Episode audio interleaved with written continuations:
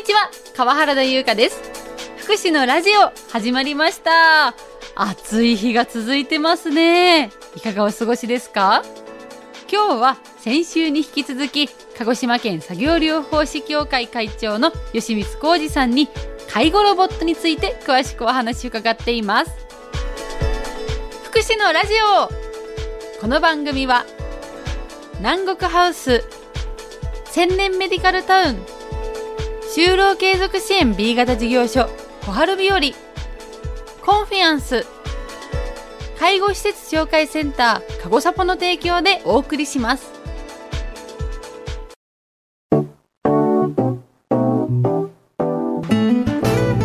先生まずは九州作業療法学会2023お疲れ様でした。ありがとうございます。先生が講演会でお話しされていた介護ロボット最前線。気になる方も多いと思うんですよね。やっぱりここ数年で変わりましたか？そうですね。あの昔は非常に簡単な介護ロボットが多かったんですけれども最近は AI とかビッグデータとかそういったものを活用した介護ロボットが続々と販売されています。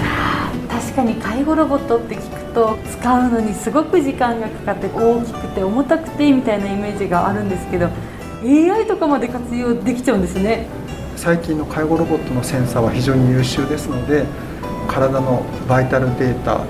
例えば呼吸数とか、えー、脈拍数とか体の動きとかそういったものをデータとして集約してそのデータを活用して見守りに使うといったものも販売されています。バイタルデータですか、はい、あのその方の眠りの質ですとか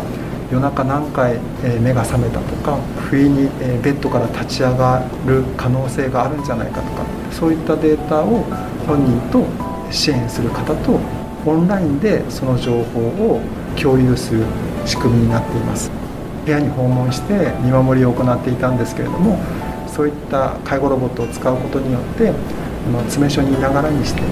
あのその方の様子を今まで以上に深く観察することができます。介護で働いてる皆様は身体的な負担精神的な負担、えー、そういったものが非常に蓄積して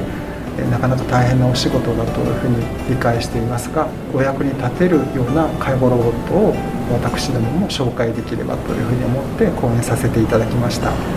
あの昔はですね介護ロボットのメーカーも自分の会社の技術を使って会社が思う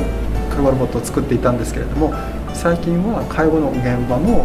生の声を拾ってそれを製品に反映させていくっていうような作り方に徐々に変わってきてますので介護の現場で働く方々のかゆいところに手が届くようなものも誕生しています。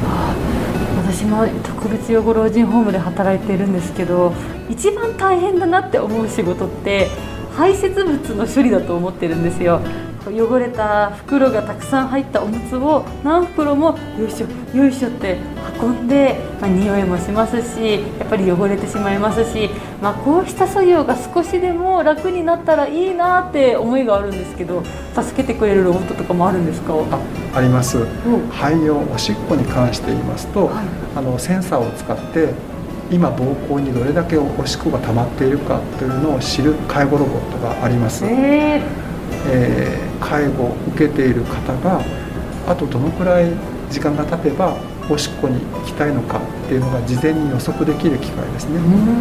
ご自身のおしっこのタイミングでトイレ誘導できることになりますのでその方の排泄の自立支援にもつながります。特に排泄に関して言いますとあのポータブルトイレを使用される方もいると思うんですね、うん、そういった場合におしっこの匂いとか便の匂いっていうのが大変気になりますけれども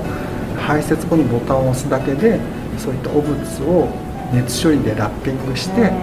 えー、匂いを封じ込めるというものがございます。利用者さんの不快感も取ることができますよね。そうですね。あの皆様が最後まであの自立したいと思うのがやっぱり排泄の自立だと思うんですがそういった自立を叶える介護ロボットも今販売されていますし次々と開発も進んでおります。これから10年先の介護ロボットの課題といたしましてはそのデータを健康管理にどのように生かすかっていうことがテーマだと思っています。こうした病気があるんじゃないかとかって予測することができるかもしれないですね。そうですね。バイタルの変動は長いデータの蓄積で病気の早期発見や認知症の早期発見につながる可能性があると思っています。これからその方に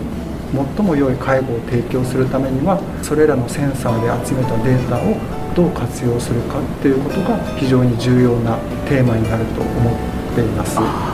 こうした介護ロボットが進むことでよりその人らしく生き生きと過ごすことができるそんなきっかけにもなりそうですね。そうですね。介護ロボットはただ単に介護される方が楽をするための機械ではありません。介護される方もいかに楽にいかにその人らしく生活するために活用できるものでもありますので私も介護ロボットの今後の開発に注目しています。未来の生活のことまで考えてロボットって進んでいるんだなっていうことにびっくりしました。はい。これから先は高齢者がますます増えますし高齢者を支えていく若い人はどんどん減っていきます、うん、その中で介護というものがきついだけのもの汚いだけのものっていうことではなくてもっと楽しいものであるということを実感するためには介護ロボットがこれからどんどん施設や在宅に普及していくことが望まれます。最終的には、えー、高齢者の手をさすってあげてお話を聞いてあげる。それが介護の仕事になればいいかなというふうに思っています。